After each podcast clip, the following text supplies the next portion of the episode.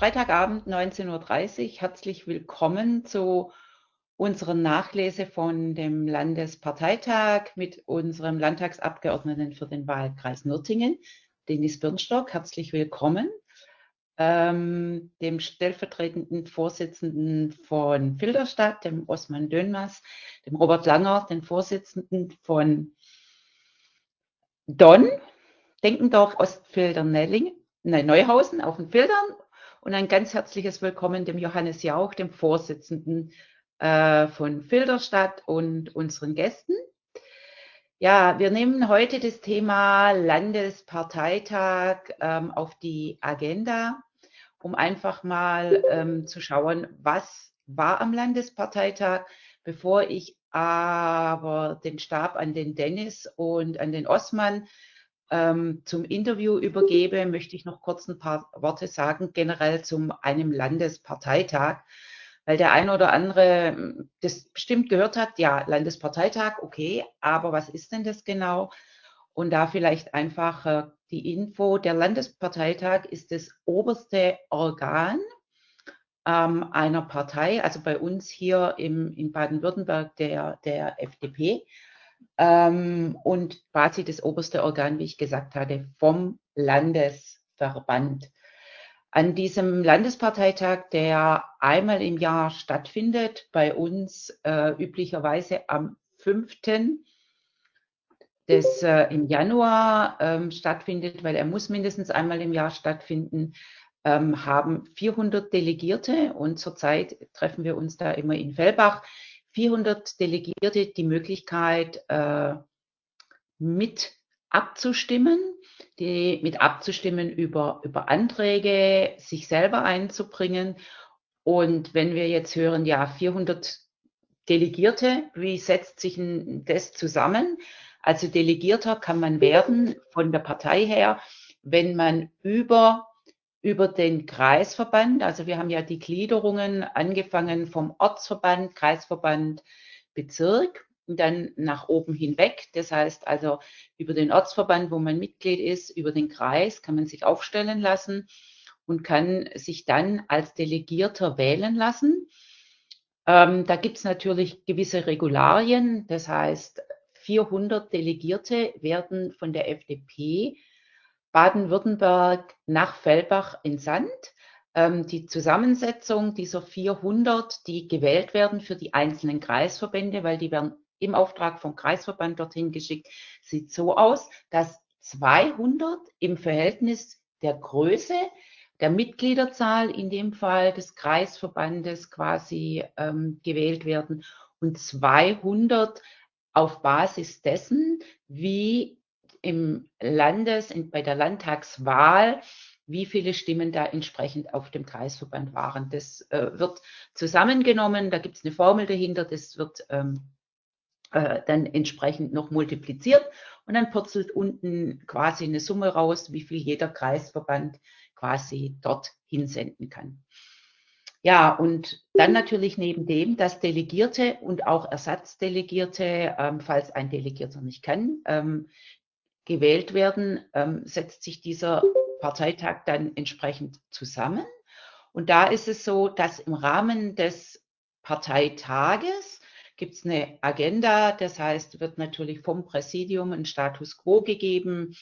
Ähm, und dann ähm, auch die Vorfeldorganisationen haben die Möglichkeit, ähm, dort kurz sich vorzustellen und zu positionieren. Das ist ungefähr eine Dauer von zwei Stunden, aber dann geht es auch wirklich richtig tief in die Arbeit rein, also diese Anträge. Und da werden die Anträge besprochen ähm, und auch beschlossen. Und da gibt es jetzt unterschiedliche Anträge. Es gibt einen sogenannten Leitantrag, der wird vom Präsidium vorgegeben oder auch Anträge zur Satzungsänderung, die dann besprochen werden. Aber es gibt natürlich auch Anträge, die über den Bezirksverband, über Hallo, über den Bezirksverband, über den ähm, Kreisverband ähm, eingebracht werden können. Ja, ähm, aber es gibt auch die Möglichkeit, dass zum Beispiel fünf Delegierte sich zusammentun und einen, einen Antrag ähm, einbringen oder einzelne Mitglieder können sich zusammentun, ähm, müssen 50 Mitglieder sein, die mitzeichnen. Und dann können wirklich die Mitglieder auch aktiv Anträge, die ihnen wichtig sind, die auf diesem Landesparteitag besprochen und beschlossen werden sollten, ähm, da eingebracht werden, um zu schauen, diese Anträge, in welcher Priorität sollten die bearbeitet werden? Werden die Delegierten noch gefragt über das sogenannte Alex-Müller-Verfahren? Das ist ein Verfahren, wo im Grunde genommen die Anträge priorisiert werden. Ja, ähm, wird von den Delegierten quasi über eine Online-Abstimmung ähm, entschieden, wie die Anträge, in welcher Reihenfolge die Anträge quasi ähm, angehört beschlossen und beschlossen werden. Was jetzt noch ganz wichtig ist, ähm, es gibt, wir haben wir als FDP ein sogenanntes erweitertes Alex Müller Verfahren und hier werden quasi zwei Anträge ähm, von den Delegierten gewählt, die direkt nach einem, nach dem Leitantrag, sofern es keine Satzungsänderungsanträge gibt, diese beiden werden auf jeden Fall an dem Landesparteitag ähm, auch vorgestellt, diskutiert und beschlossen. Ähm, und da ist es natürlich so, dass viele Anträge reinkommen und die können nicht alle an diesem Tag ähm, bearbeitet werden. Die werden dann weitergegeben an Fachausschüsse und oder an den Landeshauptabschluss und werden dann dort in Folge im gewissen zeitlichen Raum bearbeitet. Das war jetzt ganz, ganz viel äh, Theorie, um einfach ein bisschen zu lernen, um was geht es denn da überhaupt. Und jetzt möchte ich an dieser Stelle äh, weit das Wort weitergeben an den Osman und den Dennis. Der Osman wird den Dennis interviewen zu den jetzigen Anträgen, zu dem Leitantrag. Ich möchte noch für alle sagen, ähm, es ist so, Sie können gerne Fragen stellen. Ich werde das Ganze moderieren und äh, werde dann in der Priorität ähm, Sie freischalten, damit Sie entsprechend Ihre Fragen stellen können. Also auch nach der Diskussion oder die Vorstellung vom Dennis gerne Fragen stellen, wo wir direkt drauf eingehen. Ähm, da danach haben wir, wenn, wenn wir durch sind mit den einzelnen Anträgen oder den Fragen in unserem Interview, noch die Möglichkeit zur offenen Diskussion. Und das Ganze stellen wir uns so maximal eine Stunde vor.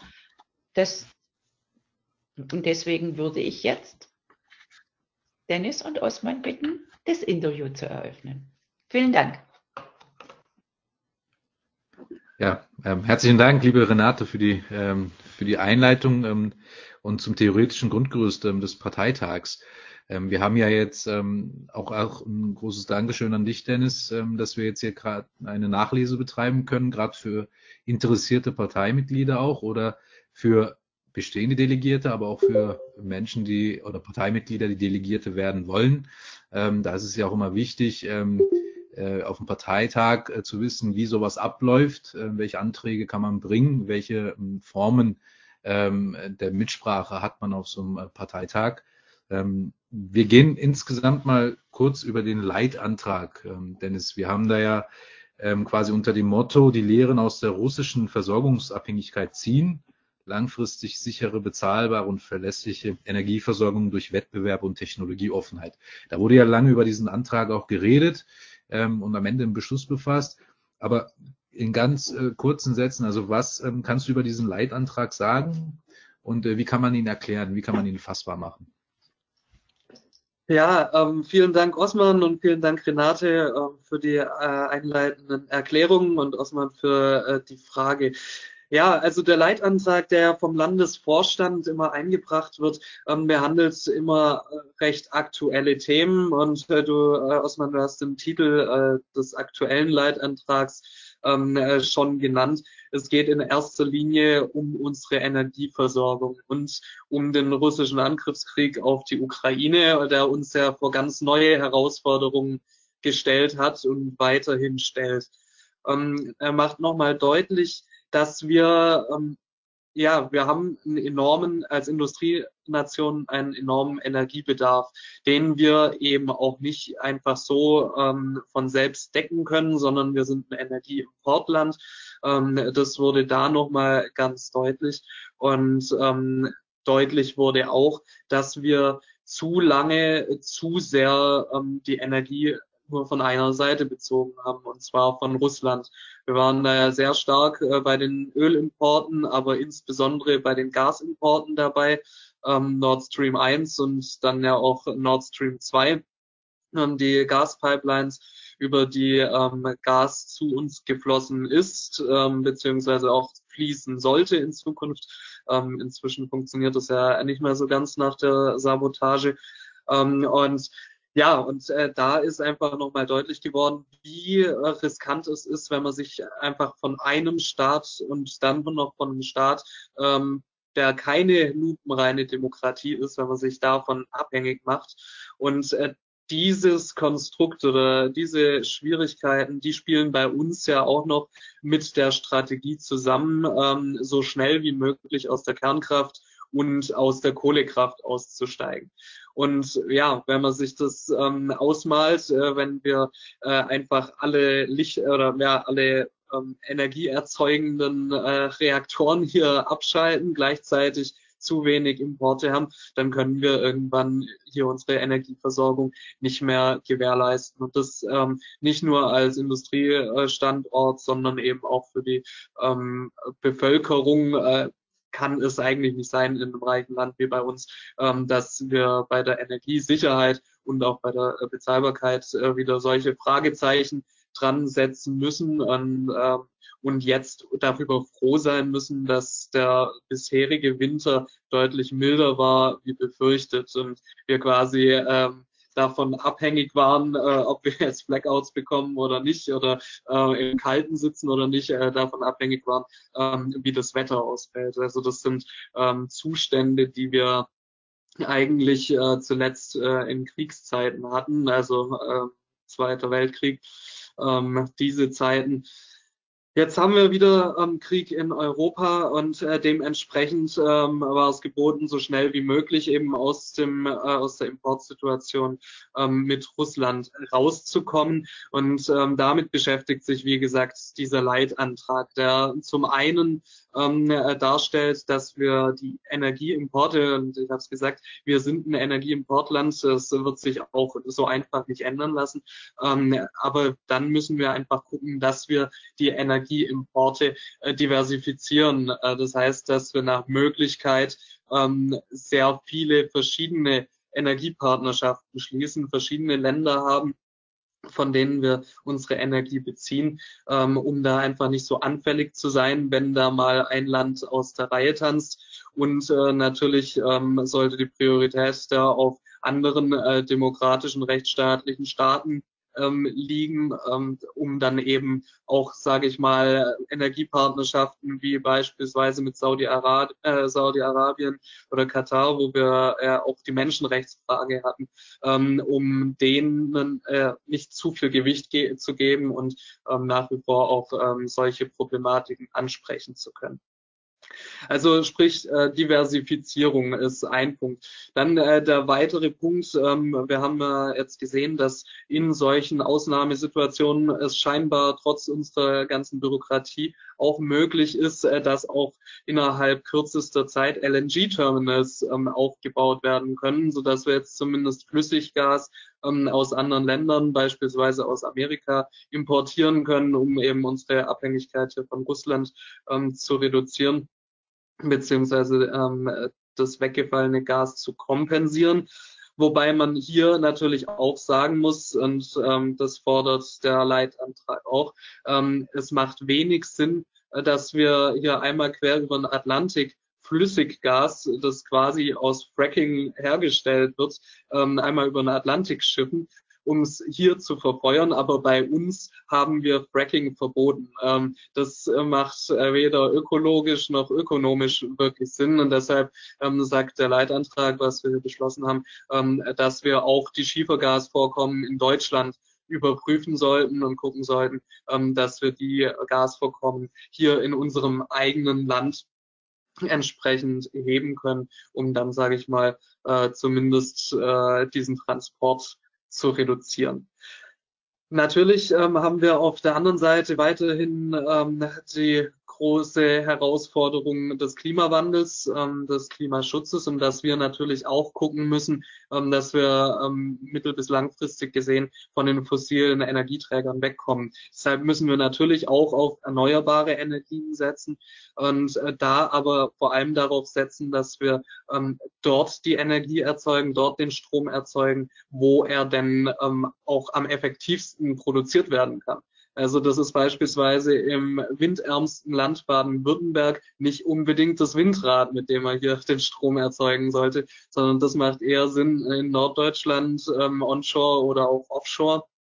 Ähm, genauso wie bei uns eher natürlich dann die Photovoltaikanlagen auf den Dächern sind machen.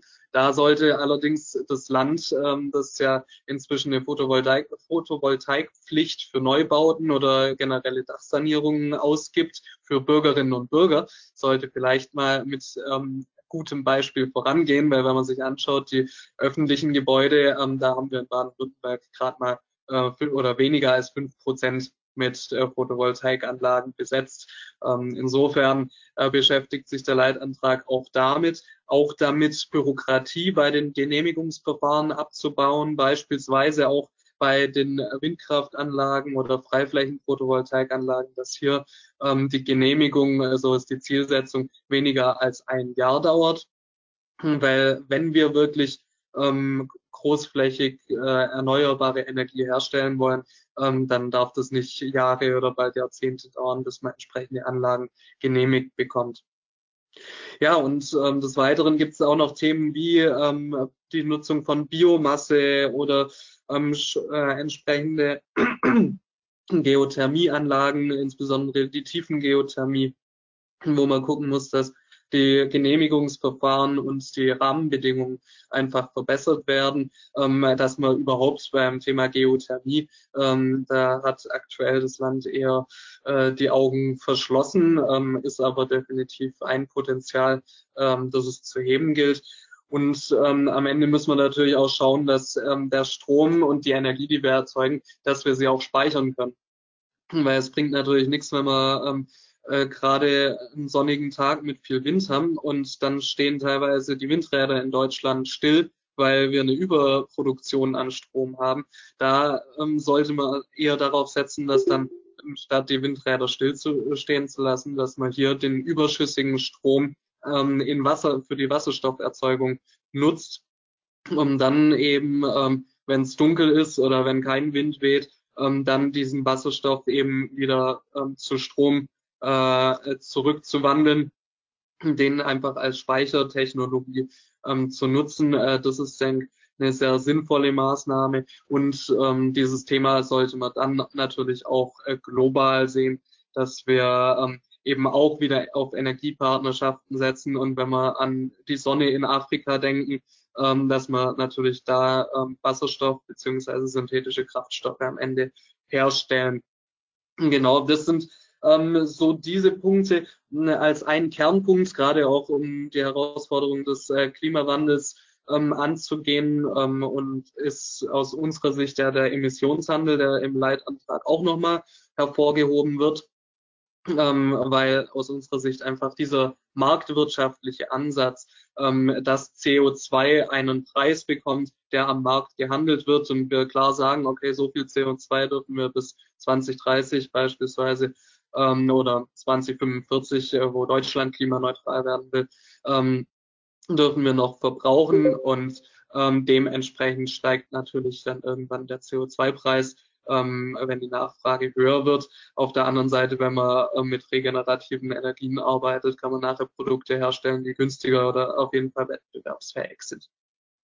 Und zum Schluss ähm, hebt dieser Leitantrag auch noch auf das Thema Kernkraftwerke ab. Ich hatte es eingangs gesagt, ähm, es äh, war vielleicht ein Fehler, eine Schwierigkeit, ähm, dass man gleichzeitig aus Kohle und der Kernkraft aussteigen wollte. Insbesondere, wenn man sich äh, anschaut, rings um uns rum in Europa oder auf der ganzen Welt, wird eigentlich auf Kernkraft gesetzt. Kernkraft auch als grüne Technologie gesehen, weil die eben kein CO2 ausstößt. Und Ähm, jetzt geht es bei uns natürlich in erster Linie um die Energiesicherheit und ähm, deshalb hatten wir uns klar dafür ausgesprochen und tun das dann auch weiterhin mit diesem Leitantrag, die Laufzeit der Kernkraftwerke, die drei, die aktuell noch am Netz sind, zu verlängern. Ähm, es gab ja dann äh, den mehr oder weniger Kompromiss, mit dem wir uns aber nicht zufrieden ergeben können und auch nicht wollen, ähm, dass die Kernkraftwerke zumindest noch im Streckbetrieb jetzt über den Winter bis zum 15. April weiterlaufen. Allerdings sieht es nach dem 15. April ja nicht so viel besser aus. Deshalb ist unser Ansatz, ähm, der eben in dem Leitantrag beschlossen wurde, dass wir für diese bestehenden Kernkraftwerke auch noch neue Brennelemente besorgen damit die aber natürlich wirtschaftlich genutzt werden können, ähm, sollte, äh, sollten die Kernkraftwerke dann auch noch bis mindestens 2026 weiterlaufen.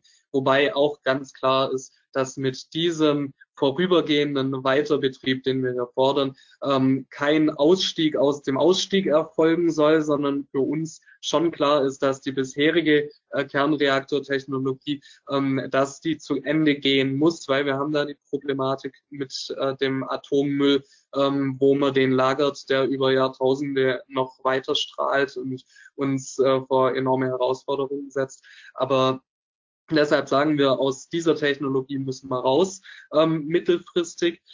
Aber solange wir sie aktuell am Netz haben, ähm, eben noch zur Energiesicherheit äh, beitragen, sollten wir sie auch am Netz behalten und gleichzeitig eben auch auf Zukunftsthemen setzen, ähm, wie äh, Kernfusion oder auch die Kerntechnologie der, äh, der weiteren Generationen an Kern Kernkraftwerken, die mit deutlich weniger Atommüll auskommen oder sogar bestehenden Atommüll weiterverwerten können, dass der nicht mehr allzu viel strahlt. So, das war jetzt mal ich nicht ganz so kurz, aber ich hoffe, ich habe ihn möglichst in Gänze wiedergegeben, ähm, unseren Leitantrag, der natürlich bei der Thematik auch ganz, ganz viele Punkte einfach umfasst. Ja, ja, vielen Dank, vielen Dank für die Ausführung. Das heißt, äh, für uns auch ähm, festzuhalten ist ja, dass wir damit ja auch mit diesem Antrag, ähm, ähm, so würdest du es, glaube ich, auch formulieren, dass wir da auch ein Glaubwürdigkeitsproblem bei unseren europäischen und internationalen Partnern hatten, dass wir bei allem aussteigen, aber trotzdem die dreckigen Energien trotzdem importieren, weil sie sie benötigen.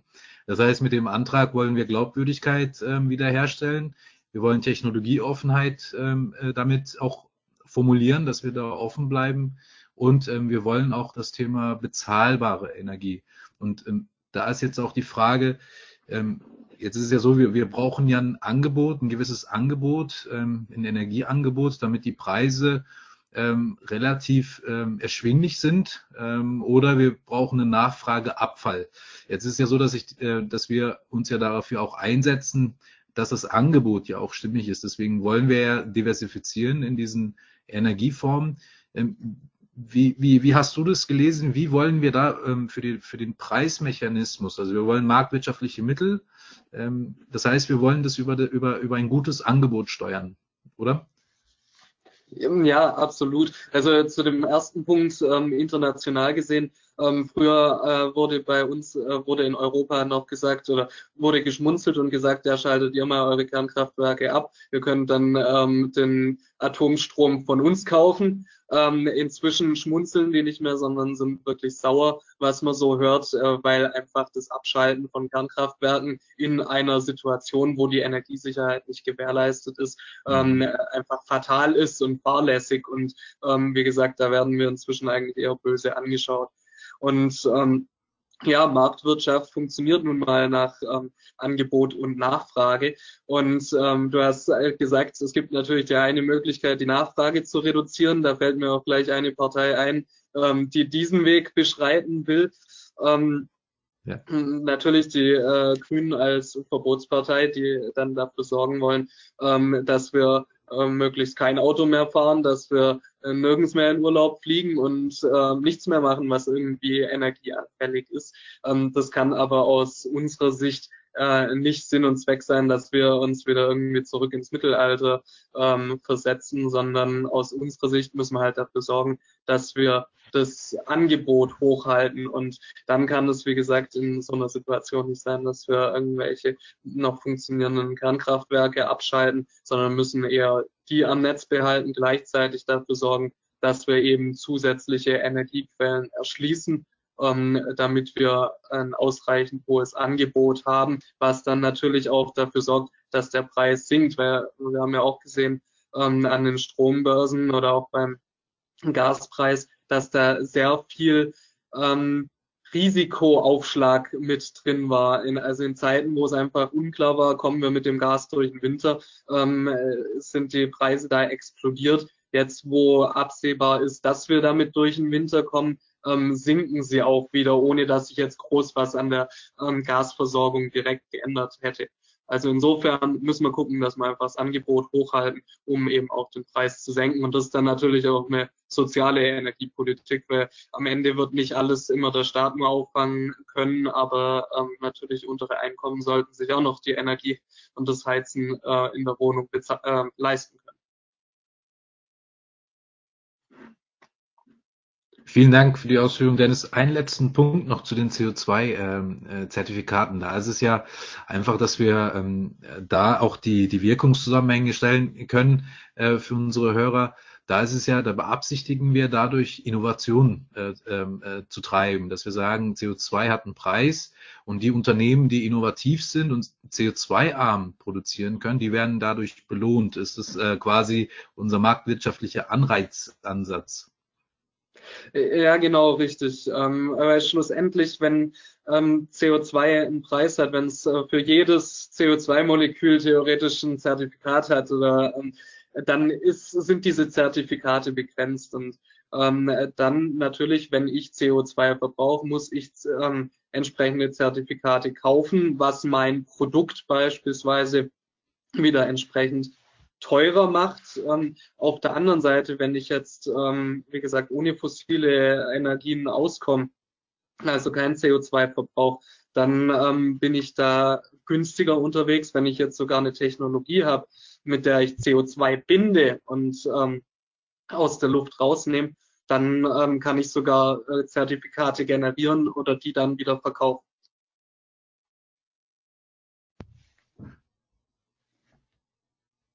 Dann vielen Dank ähm, für die Ausführungen zum Leitantrag. Jetzt noch ähm, die kurze Frage in, in die Runde, an die Teilnehmerrunde. Gibt es ähm, hier noch Fragen zum Leitantrag?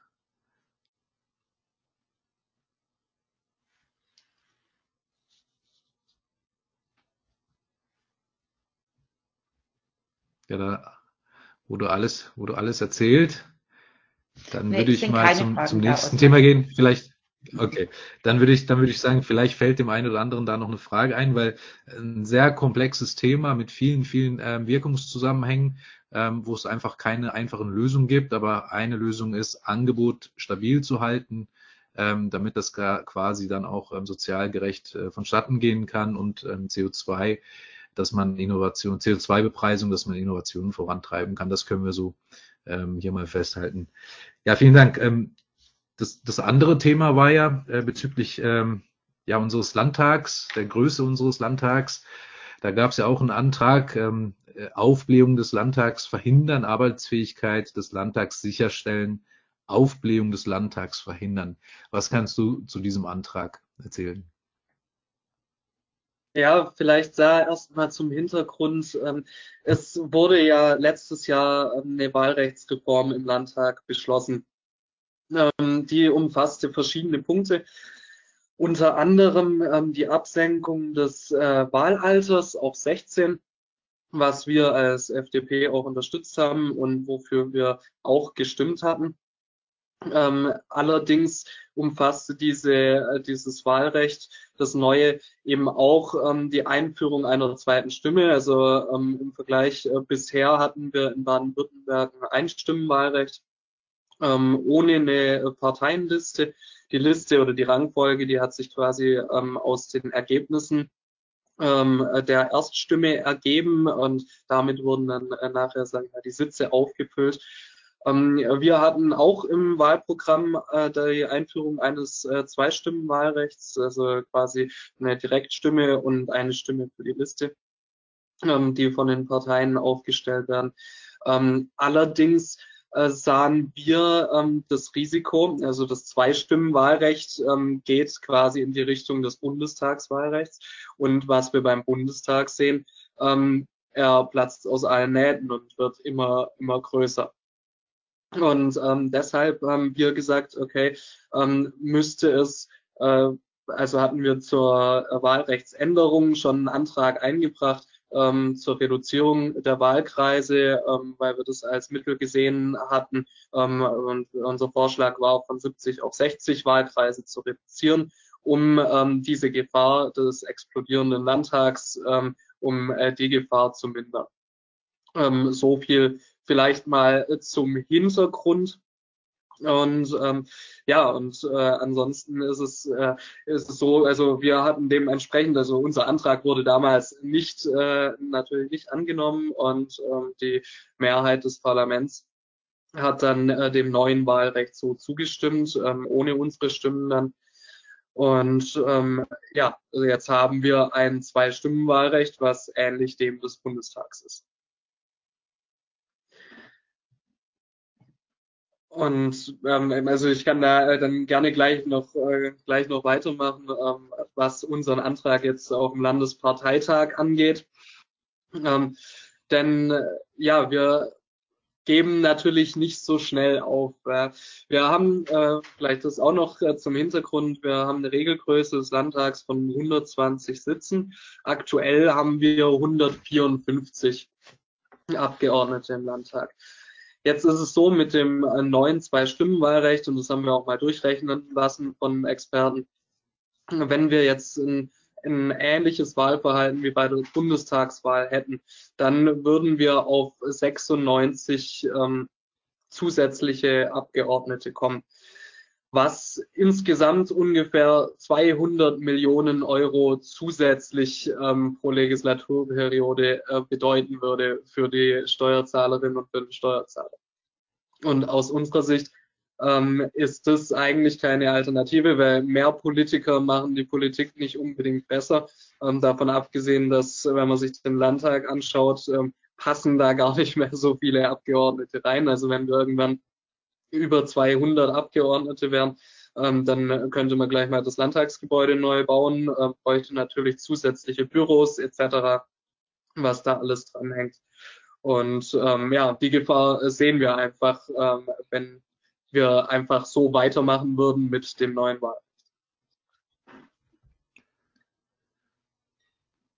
Würdest, würdest du sagen, ja? dass Würdest du sagen, dann eine Zwischenfrage, ähm, nur aus Interesse, wir haben ja da ein ähm, berechtigtes Anliegen. Es geht ja auch darum, äh, Steuergeld ähm, sinnvoll auszugeben und nicht äh, ähm, in einen aufgeblähten Landtag, ähm, dass das da drauf geht. Wir haben aber jetzt im Landtag ähm, auch politische Parteien, die unseren Antrag nicht zustimmen werden. Wie, welche Parteien sind es, jetzt ohne vorwegnehmen zu wollen, aber welche Gründe schieben die voran?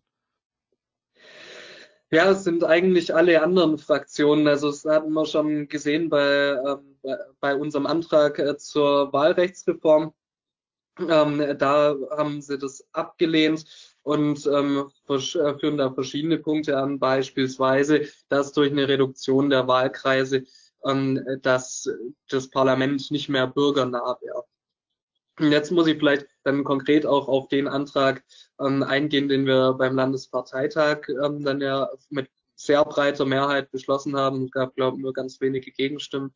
Ähm, und zwar hatten wir jetzt ähm, nach der Erfahrung bei der Wahlrechtsreform ähm, hatten wir jetzt uns entschieden und das mit Rückendeckung jetzt der Partei und dieses Parteitagsbeschlusses, dass wir ähm, einen erneuten Anlauf versuchen ähm, mit einem eigenen Gesetzesentwurf, in dem wir konkret fordern, die aktuell 70 Wahlkreise beim Land, äh, im Land Baden-Württemberg auf 38 Wahlkreise zu reduzieren. Und zwar wären das dann die gleichen Zuschnitte der Wahlkreise zur Bundestagswahl. Und ähm, mit dieser Reduktion ähm, von 70 auf 38 wäre dann sicher gewährleistet, dass wir nicht über die Regelgröße von 120 Abgeordneten hinauskommen. Weil ähm, diese, dieses Aufblähen entsteht ja dadurch, dass wir ähm, nachher mehr, dass es Parteien gibt, die mehr Direktmandate bekommen, als ihr laut der Zweitstimme zustehen an Sitzen. Und ähm, das sind dann die sogenannten Überhangmandate, die dann ja wieder bei den anderen äh, Fraktionen oder Parteien ausgeglichen werden durch sogenannte Ausgleichsmandate. Und dadurch ähm, bläht sich der Landtag auf.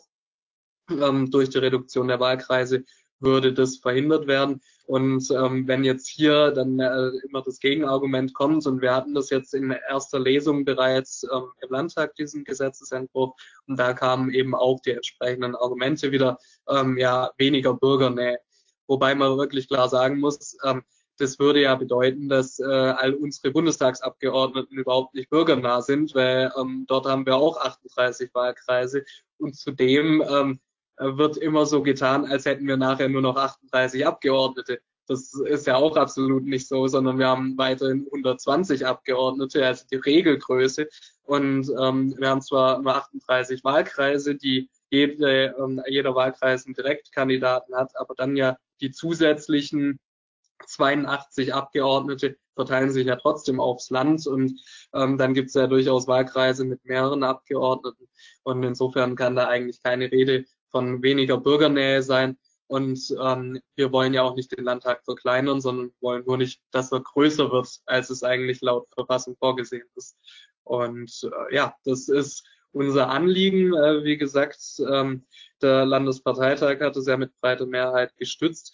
Ähm, der Landtag äh, wird es äh, höchstwahrscheinlich jetzt dann auch wieder ablehnen. Also im März ähm, wird da die nächste oder die zweite Lesung sein, wo über den Gesetzesentwurf dann auch abgestimmt wird. Ähm, Im Anhörungsverfahren übrigens, ähm, wo entsprechende Experten geladen waren, hat auch die deutliche Mehrheit ähm, gesagt, ja, dass ähm, das eigentlich ein richtiges Ansinnen ist und äh, dass das auch die richtige Strategie ist, ja an die Wahlkreise ranzugehen. Ähm, ja, das wird allerdings unsere äh, lieben anderen Fraktionen im Landtag äh, leider nicht überzeugen. Und deshalb, das kann ich an der Stelle auch schon ankündigen, ähm, haben wir da auch vor, dass wir ähm, ein entsprechendes Volksbegehren starten wenn wir dann äh, mit dem Gesetzesentwurf nicht durchkommen, weil dann lassen wir äh, einfach die Bürgerinnen und Bürger entscheiden. Und ähm, ja, das ist unser Ziel und vielleicht funktioniert es ja dann auf diesem Wege zumindest ähm, die Politik äh, in Baden-Württemberg ein bisschen effizienter zu machen. Und ja, bei allen ähm, Ankündigungen von der Seite der Politik oder Appellen von Seiten der Politik an die Bürgerinnen und Bürger, ähm, Geld zu sparen, sollte halt vielleicht die Politik auch mal bei sich selbst anfangen und gucken, dass es da nicht immer teurer und teurer wird.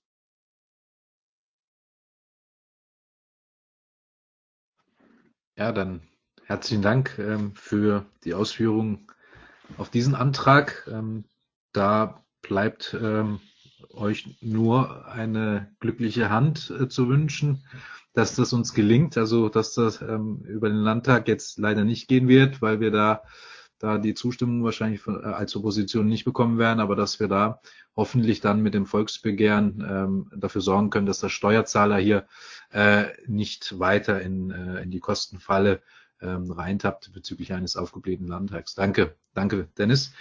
Ähm, jetzt ist es so, wir haben Falls wir hier zu dem Antrag keine Fragen haben sollten, würde ich gern ähm, zu einem weiteren Punkt kommen, was dir auch sehr wichtig war auf dem äh, Parteitag, beziehungsweise in Vorbereitung auf diesen Parteitag.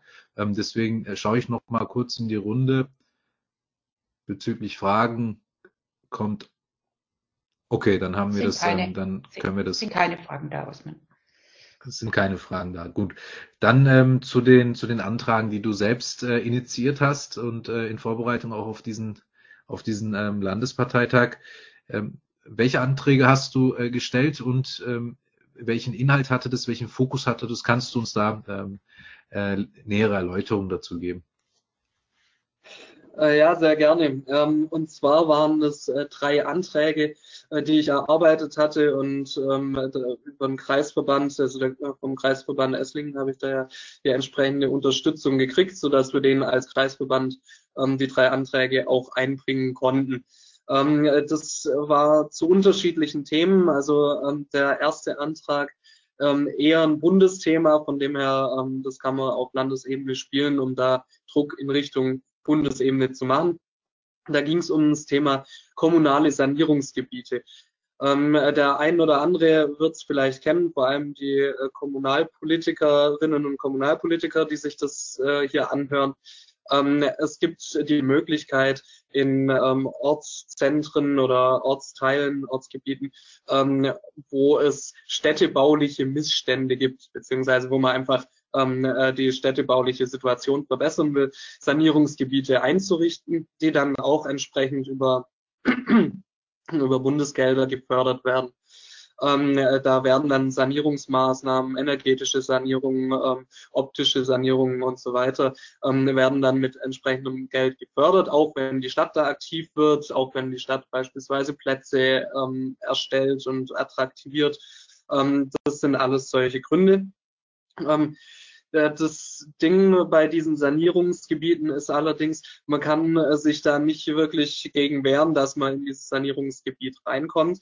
Und ähm, es wird zu Beginn eines Sanierungsgebiets äh, wird der, der Wert jedes einzelnen Grundstücks ermittelt und am Ende des Sanierungsgebiets wird dieser Wert wieder ermittelt und abzüglich der normalen äh, Preisentwicklung, ähm, wenn das Grundstück eine Wertsteigerung quasi durch dieses Sanierungsgebiet und andere Sanierungsmaßnahmen in diesem Gebiet erfährt, ähm, wird dieser Gewinn sozusagen ähm, als, als Ausgleichsbetrag abgeschöpft. Das ähm, ist in gewisser Weise natürlich nachvollziehbar, wenn der ähm, Staat hier Geld, äh, Fördermittel reingibt und ähm, du ohne was dazu zu tun hast eine entsprechende Wertsteigerung. Wäre das ja ähm, legitim, vor allem äh, dient es eigentlich der Refinanzierung auch dieses Sanierungsgebiets und du hast ja nachher als Eigentümer auch äh, ähm, einen gesteigerten Wert. Ähm, jetzt ist es allerdings so, dass äh, diese Ausgleichsbeträge durchaus auch mal äh, höher werden können, also auch mal in Richtung 20.000 Euro oder so, was vielleicht, wenn du da ein Häuschen hast, in dem du drin wohnst, aber selbst irgendwie kein großes Einkommen oder nur eine kleine Rente, ähm, äh, dir das schwer leisten kannst, dann plötzlich so einen Ausgleichsbetrag zu zahlen. Und selbst die Möglichkeit wird zwar eingeräumt, selbst also eine Ratenzahlung äh, dann durchzuführen, aber auch das ist ja nicht immer dann so einfach und ähm, ja, schwierig umsetzbar. Vor allem, weil man hat ja von dieser Wertsteigerung nicht direkt was. Und Ziel dieses Antrags war es jetzt oder ist es, ähm, dass der entsprechende Passus im Baugesetzbuch ähm, angepasst wird, dass quasi dieser Ausgleichsbetrag erst fällig wird oder zumindest die Möglichkeit besteht, dass er erst fällig wird, wenn man das Grundstück veräußert, weil dann ähm, ist man liquide, dann ähm, wird quasi diese Wertsteigerung auch real und ähm, äh, monetarisiert. Und ähm, dann ist man theoretisch ja auch in der Lage, äh, diese Wertsteigerung oder diesen Ausgleichsbetrag zu zahlen. Und das, wie gesagt, dieser Antrag, der dient ähm, vor allem halt, um entsprechende Härten zu vermeiden. Ähm, natürlich bleibt es jedem auch selbst überlassen, dass man nicht eben nachher ein Grundstück hat, wo eine Schuld eingetragen ist, dass man das halt gleich ähm, oder in gewissen Ratenzahlungen dann begleicht, diesen Ausgleichsbetrag. Genau, das wäre der erste Antrag, sofern es dazu keine Fragen gibt,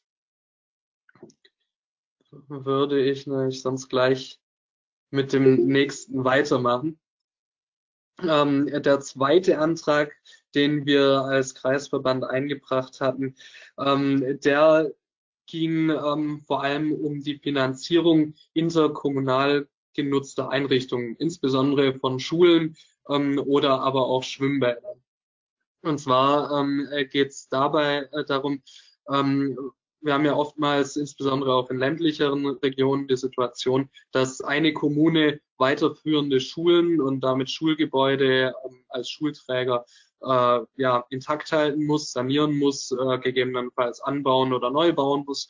Und ähm, diese Schulen dann aber oftmals ja auch von umliegenden Kommunen mitgenutzt werden. Jetzt ähm, gibt es da ähm, über das äh, Finanzausgleichsgesetz äh, gibt es entsprechende Möglichkeiten, ähm, dass quasi bei solchen Sanierungsgebieten, dass es Zuschüsse gibt und ähm, einen auswärtigen Faktor ähm, damit reingerechnet wird. Also je nachdem, wie viel auswärtige Schülerinnen und Schüler da sind. Ähm, das gibt's auch bei äh, laufenden Kosten, ähm, äh, laufenden Kosten für den Schulbetrieb, ähm, wo das quasi berücksichtigt wird. Aber jetzt gerade bei den Sanierungen und ähm, Neubauten gibt's ähm, die Verwaltungsvorschrift Schulbau. Ähm, äh, da ist es dann drin geregelt, äh, wie viel Geld da die entsprechende Kommune bekommt. Allerdings ähm, gibt es dort Kennwerte für die verschiedenen ähm, äh, Bauarten, für die äh, verschiedenen Bereiche. Ähm, und diese, äh, die Kennwerte, die sind ähm, eigentlich überholt und die müssten ähm, angepasst werden, weil dadurch, dass die Kennwerte aktuell zu niedrig sind, ähm, gleicht sich das dann nachher wieder mit möglichen äh, mit möglichen zusätzlichen Geld durch diese auswärtigen Zuschläge wieder aus. Ähm, das Ende vom Lied ist, äh, dass die Kommune, ähm, in der die Schule ist, ähm, die nachher einen Großteil der finanziellen Lasten zu tragen hat, während quasi andere Kommunen ähm, das mitnutzen und sich vielleicht einen schlanken Fuß machen können ähm, und eben keine Schule bauen, weil ihre Schülerinnen und Schüler eben in die benachbarte Kommune gehen. Ähm, das war der eine Teil davon, wo wir gesagt haben, okay, hier müssen die Kennwerte überarbeitet werden, was übrigens ähm, auch der Städtetag äh, fordert. Ähm, der andere Punkt dabei ist aber auch noch, ähm, dass die ähm, dass das Land da natürlich auch noch mal zusätzliches Geld in die Hand nehmen muss und die Kommunen unterstützen muss, weil ähm, sonst ist das einfach nur ein Hin- und Herschieben bei den Kommunen, ähm, aber das Land äh, darf sich da natürlich nicht zurücklehnen. Und ähm, der zweite Teil dieses Antrags beschäftigt sich ähm, damit, dass wir gerade, ich hatte es gesagt, Schwimmhallen, ähm, das ist ja auch ein weiteres Problem, insbesondere im ländlichen Raum, dass ähm, der Betrieb äh, von Schwimmhallen äh, recht teuer ist und ähm, deshalb äh, Schwimmhallen, die oftmals auch in den 70er Jahren oder noch früher gebaut wurden, ähm, mit der Zeit natürlich marode werden. Ähm, Gerade das Chlorgas und so, ähm, das, äh, also die ganzen ähm, ja, äh, Chlorgas, Korrosion, äh, Wasserdampf, das sind alles äh, Punkte, die natürlich so ein Schwimmbad auch anfällig für Verschleiß machen. Das heißt, sie müssen dann auch irgendwann saniert werden oder was halt leider zu oft passiert, sie werden geschlossen, weil sie zu teuer sind und eine Sanierung eben auch zu teuer ist. Ähm, wobei es hier ja auch oft dann so ist, dass ähm, nicht nur die Kommune, wo dieses Schwimmbad äh, vorhanden ist, nutzt dieses Schwimmbad, sondern auch umliegende Kommunen. Und insofern hatten wir da beantragt, dass quasi ein Mechanismus in diesem FAG, dem Finanzausgleichsgesetz, geschaffen werden soll, um quasi umliegende Kommunen eben auch daran zu beteiligen. Genau, das war der zweite Antrag. Und der dritte Antrag, der beschäftigt sich mit dem Bereich ähm, der Betreuung, der Kinderbetreuung ähm, insbesondere dem frühkindlichen Bereich, aber auch perspektivisch ähm, dem kommenden Rechtsanspruch auf Ganztagsbetreuung im ähm, Grundschulalter. Denn äh, da ist die Situation wie folgt, auch über dieses Finanzausgleichsgesetz ähm, ist geregelt, dass wir im U3-Bereich, also Krippenbereich, ähm, dass dort das Land 68 Prozent der Betriebskosten der Kommunen oder der Träger der Kitas übernimmt ähm, oder auch bei der Kindertagespflege. Ähm, jetzt im Ü3-Bereich, also von drei bis sechs Jahren, äh, ist es so, da ähm, gibt es nicht diese 68 Prozent, sondern eine pauschale Zuweisung, die aktuell bei ungefähr 950 Millionen Euro pro Jahr liegt. Ähm, wenn man mal äh, den gleichen Maßstab anlegen würde mit diesen 68 Prozent, dann wären wir weit über den 950 Millionen Euro, ähm, eher in Richtung ähm, zwei Milliarden gehend. Ähm, das heißt, äh, hier haben wir eine Situation, ähm, wo die Kommunen nicht in ausreichendem Maße vom Land unterstützt werden. Ähm, zudem ist es natürlich auch schwierig. Wir haben heutzutage ähm, eher Kinderhäuser, die oftmals wirklich von ähm, einem Jahr bis sechs Jahren gehen. Und dann hat man da in allen Alterskategorien unterschiedliche Finanzierungsmodelle. ähm, hat beispielsweise aber auch im Kindergartenbereich, also im äh, drei- bis sechsjährigen Bereich, ähm, durch diese pauschalen Zuweisungen die Schwierigkeit, ähm, es gibt gar keinen Anreiz, wenn ich jetzt zusätzliche Verwaltungs- oder Hauswirtschaftskräfte hier anstelle, dann zahlt es die Kommune eigentlich selbst, weil ähm, diese zusätzlichen Kosten ja gar nicht äh, mit berücksichtigt werden können durch diese pauschale Zuweisung. Und ähm, wie gesagt, perspektivisch gesehen jetzt für das Grundschulalter, da gibt's noch gar, keine, gar kein Finanzierungskonzept. Und deshalb war unser Antrag ähm, in der Richtung, dass es hier eine Vereinheitlichung gibt, ähm, die natürlich nicht unter diese 68 Prozent zurückgeht, sondern mindestens die 68 Prozent umfasst und ähm, da eine Vereinheitlichung ähm, für den gesamten Kinderbetreuungsbereich im vorschulischen, aber auch im Grundschulalter, um hier die ähm, Kommunen, aber auch freien Träger entsprechend ähm, angemessen zu unterstützen. Genau, das mal so im Groben und Ganzen. Gibt es dazu noch irgendwelche Nachfragen?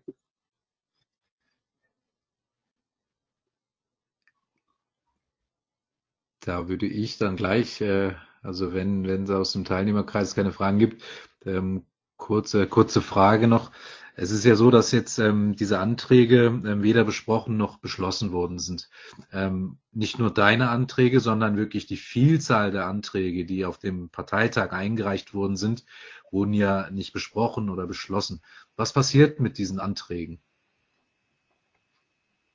Ja, ähm, äh, schade natürlich, ähm, aber bei der Vielzahl an Anträgen, ich glaube, wir waren äh, also über 40 Anträge plus die Satzungsänderungsanträge und äh, Leitantrag und so weiter, ähm, äh, kann man natürlich bei so einem Landesparteitag nicht all, alle Anträge beraten.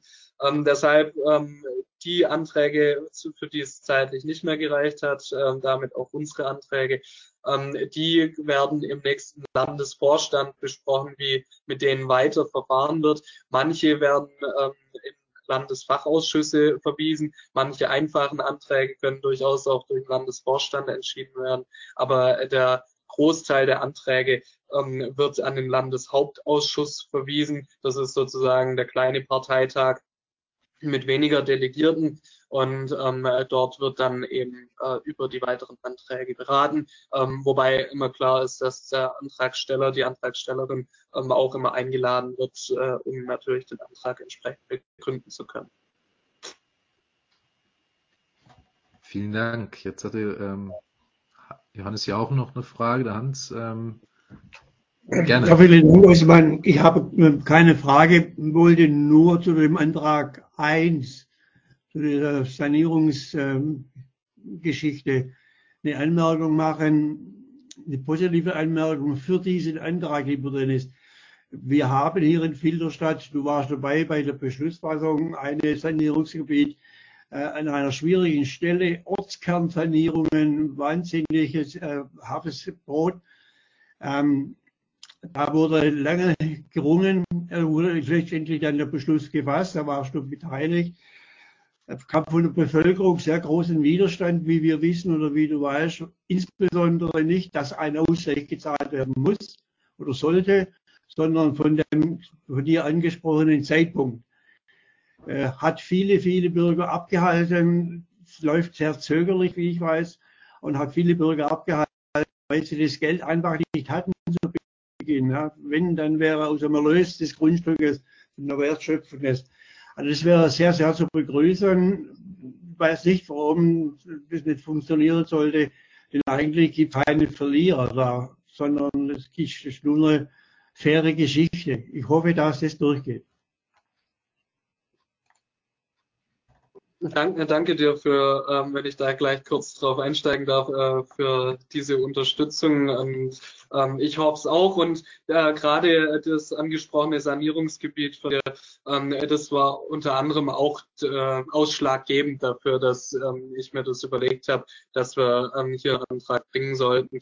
Und äh, das hatte ich damals auch in der Bürgerschaft schon angekündigt, ähm, dass wir da initiativ werden wollen, ähm, um das irgendwie zu ändern was da natürlich auch klar ist, das habe ich vorher vielleicht vergessen zu erwähnen, dass natürlich, wenn ähm, diese Schuld im, ähm, im Grundbuch eingetragen ist, ähm, dass natürlich äh, am Ende beim Verkauf dieses Grundstücks und der Fälligkeit des Ausgleichsbetrags, ähm, dass natürlich die normale Wertsteigerung da nochmal ähm, aufgeschlagen werden muss, also ähm, dass das inflationsbereinigt ist, weil sonst würde das natürlich nachher jeder machen, weil ähm, in 20, 30 Jahren ähm, der, der, jetzige Ausgleichsbetrag halt nicht mehr so viel wert ist.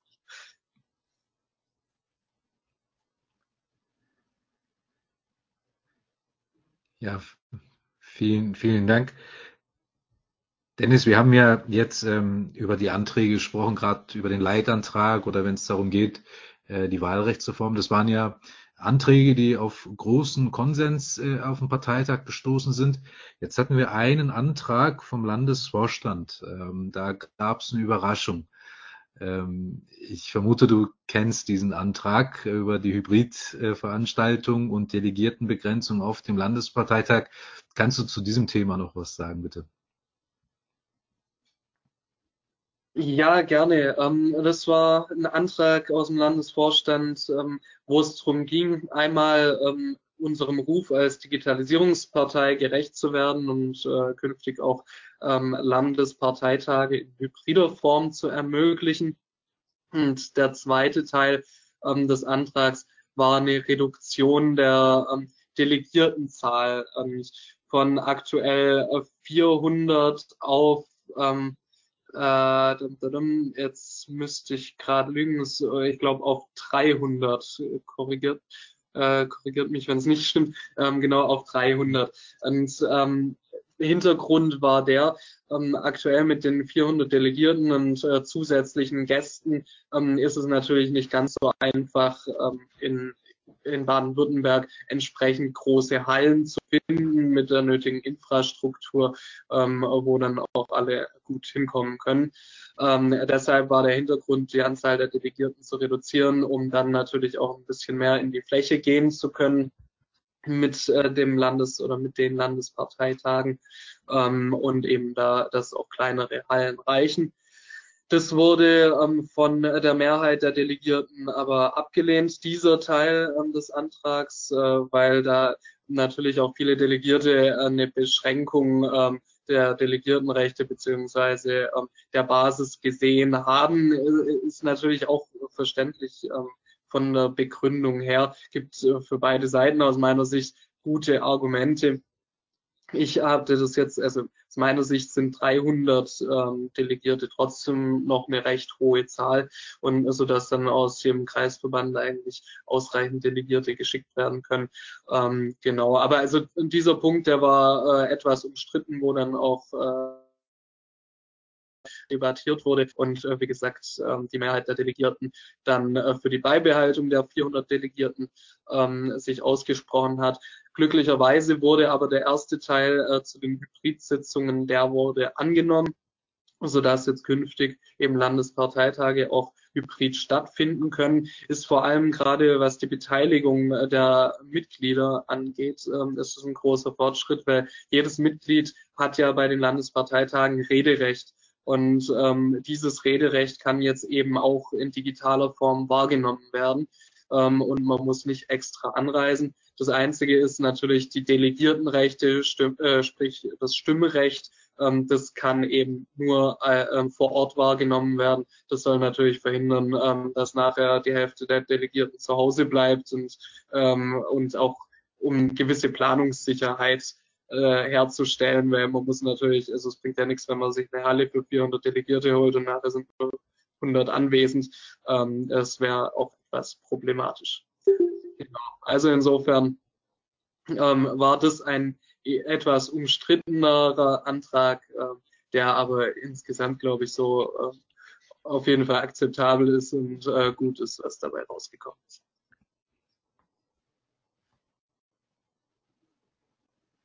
Ja, vielen Dank, vielen Dank für die Ausführung. Da haben wir ja tatsächlich ähm, als Digitalisierungspartei tatsächlich geschafft, dass wir Hybridveranstaltungen auf unseren Parteitagen durchführen können. Ähm, wie du auch richtigerweise sagst, das, ähm, das Stimmrecht eines Delegierten sollte äh, in Präsenz sein, weil es da einfach am rechtssichersten ist. Ähm, äh, so, so habe ich mir sagen lassen, aber immerhin, man kann ähm, hybrid teilnehmen und ähm, Redebeiträge auch leisten und dem Parteitag dann insgesamt als aktiver Teilnehmer auch folgen. Das ist eine, äh, eine große Errungenschaft, ein großer Erfolg auf diesem Parteitag. Ähm, vielen Dank, äh, Dennis. Wir haben noch, ähm, wenn ich auf die Uhr schaue, ja, wir haben noch zwei Minuten. wir können in diesen zwei Minuten, ich habe da noch ein Thema, ähm, wo auch äh, kontrovers gesprochen wurde, das Thema Doppelspitze. Ähm, wie, wie waren die Diskussionen? Wie hast du diese Diskussion empfunden? Es wurde ja schlussendlich ähm, dagegen entschieden. Ähm, woran lag das, ähm, dass am Ende die Delegierten doch gegen diese Doppelspitze-Möglichkeit sich entschieden haben? Ähm, ja, äh, das, also das war natürlich ein kontrovers diskutiertes Thema.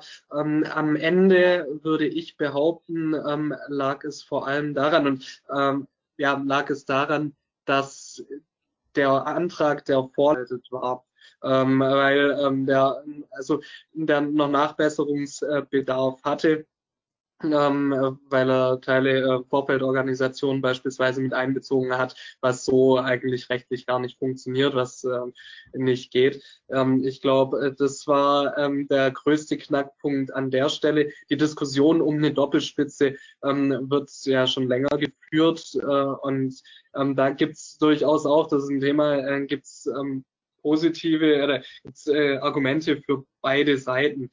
Ähm, natürlich, ähm, gerade wenn man das auf Landesverbandsebene sehen. Ähm, also je höher man in der Ebene geht, desto größer ist dann natürlich, wenn man diese Möglichkeit schafft, ähm, ist natürlich die Erwartungshaltung, dass diese Möglichkeit auch genutzt wird. Und jetzt bei einer Doppelspitze könnte, äh, wird zwar dann natürlich immer gesagt, okay, unabhängig vom Geschlecht. Ähm, ich könnte mir aber kaum vorstellen, dass man nachher eine Doppelspitze auf Landes- oder Bundesebene sogar irgendwann ähm, hat, die von zwei Männern besetzt wird. Also ich könnte mir, äh, ich denke, das würde in der Öffentlichkeit etwas schwierig ähm, rüberkommen. Ähm, auf der, ein anderer Punkt, ein anderes oder ein Argument für die andere Seite war immer, ähm, wir ermöglichen damit was. Wir ermöglichen damit vor allem auch den Gliederungen vor Ort eine neue ähm, Art der Aufgabenverteilung, ähm, eine vielleicht auch zukunftsfähige Art der Aufgabenverteilung, weil es natürlich immer schwierig ist, das haben wir beim Verein, aber auch bei der Partei, ähm, weil es immer schwierig ist äh, oder immer schwieriger wird, Nachfolger äh, für ähm, Ämter eines Vorsitzenden zu finden. Und ähm, wenn man hier eben die Möglichkeit einer Doppelspitze, also das Aufteilen ähm, dieser Verantwortung auf zwei ähm, Stellen, äh, wenn man das vorsieht oder ermöglicht, dass man dann vielleicht eher Nachfolgerinnen und Nachfolger für ähm, diese Stelle findet.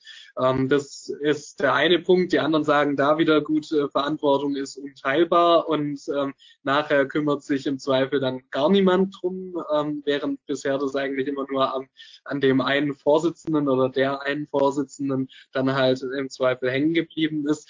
Ähm, das ja, wurde sehr breit diskutiert. Ich hatte ähm, anfangs muss auch sagen, für mich ähm, eine äh, meine Haltung ähm, hatte sich auch verändert. Ich ähm, war eher skeptisch ähm, dazu und ein Argument, ähm, das mich zuerst äh, zu bewogen hatte, eigentlich ablehnend dem gegenüberzustehen, äh, war der Punkt, ich hatte die Sorge, wenn wir, wenn es jetzt dann zur Situation kommt, es gibt irgendwie zwei Kandidaten für einen Vorsitz und die werden dann beide haben vielleicht Lager hinter sich und die werden dann ähm, zu einer Doppelspitze zusammengewählt, ähm, dass man quasi so diese Lagerbildung nicht aufheben kann und sich dann äh, quasi zwei Co-Vorsitzende gegenseitig bekämpfen. Ähm, so wie die Anträge jetzt auf dem Landesparteitag dargestellt waren, ähm, wäre es aber so gewesen, dass ich quasi ein, ähm, dass sich entweder ein Team als Doppelspitze auch gegen eine Einzelperson ähm, hätte platzieren können. Also ähm, dass diese Gefahr, die ich gesehen habe, dass die äh, gar nicht hätte eintreten können, weil entweder bewirbt sich jemand Einzelnes oder eine Doppelspitze, die das für sich ja schon ausgemacht hat und ähm, gesagt hätte, äh, sie treten zusammen an. Ähm, das war dann auch der Punkt, weshalb ich gesagt habe, okay, solange es nicht auf Landesebene ist, sondern auf den Ebenen darunter, ähm, könnte ich dem Ganzen zustimmen ähm, um eben mehr Möglichkeiten den Gliederungen zu ermöglichen. Ähm, der Grund, weshalb ich dann dagegen gestimmt habe, waren die rechtlichen Bedenken. Ähm, es wurde aber einer der beiden Anträge wurde ja zurückgezogen, ähm, sodass der vermutlich ähm, nochmal im äh, Sommer gestellt wird nach Überarbeitung, sodass er rechtlich dann äh, hieb- und stichfest ist. Und äh, dann wird es dazu sicherlich äh, nochmal eine entsprechende Diskussion geben. Äh, wobei natürlich klar ist, dass es auch hierfür ähm, eine Zweidrittelmehrheit braucht. Das ist die Frage, ob die Zweidrittelmehrheit da wirklich zustande kommt.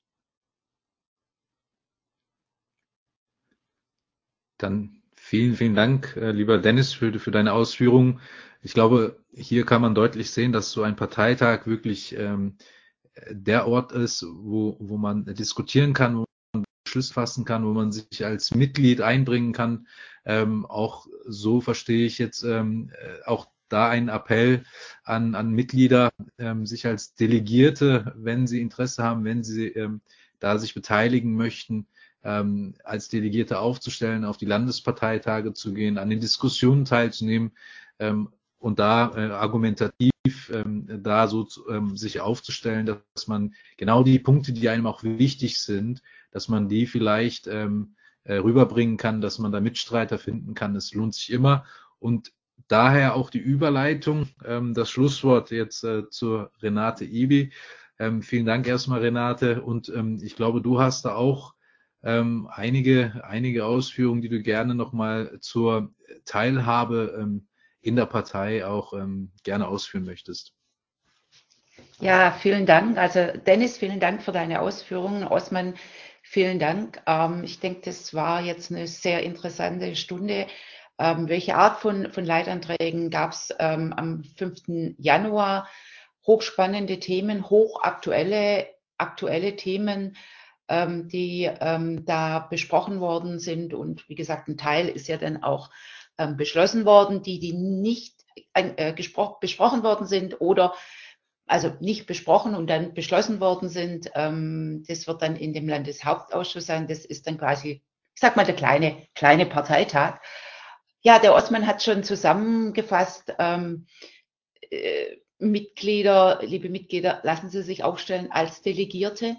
Wir FDPler sind eine Mitmachpartei und ähm, es ist uns wichtig, dass unsere Mitglieder auch von der Basis her das beeinflussen, für was eine FDP steht, welche Anträge wir nach draußen gehen. Die eine Möglichkeit ist, wie gesagt, ähm, als Mitglied über den, über den Orts- und Kreisverband sich aufstellen zu lassen zur Wahl für den, für den Delegierten.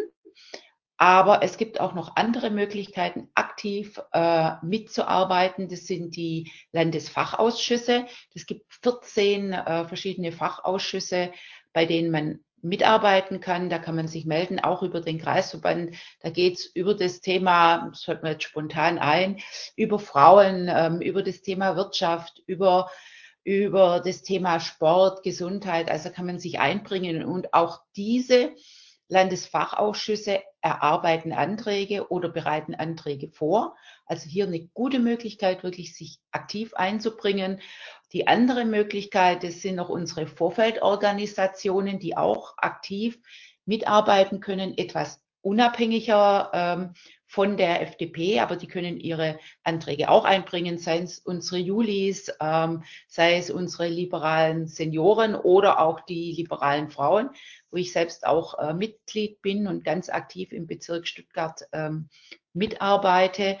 Also das sind alles Möglichkeiten, sich zu engagieren, mitzuarbeiten, wie es ihrem Gusto entspricht, aber vor allem auch ähm, ihre Zeit.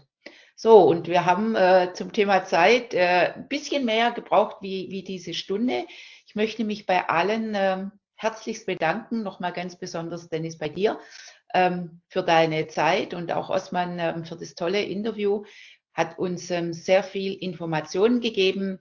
Herzlichen Dank. Ich wünsche Ihnen allen einen schönen Freitagabend und ein äh, wunderschönes Wochenende. Und alle, die interessiert sind, aktiv mitzuarbeiten, gehen Sie auf Ihren Ortsverband zu, melden Sie sich und wir freuen uns über jedes aktive Mitglied. In diesem Sinne, herzlichen Dank und auf Wiederhören und auf Wiedersehen.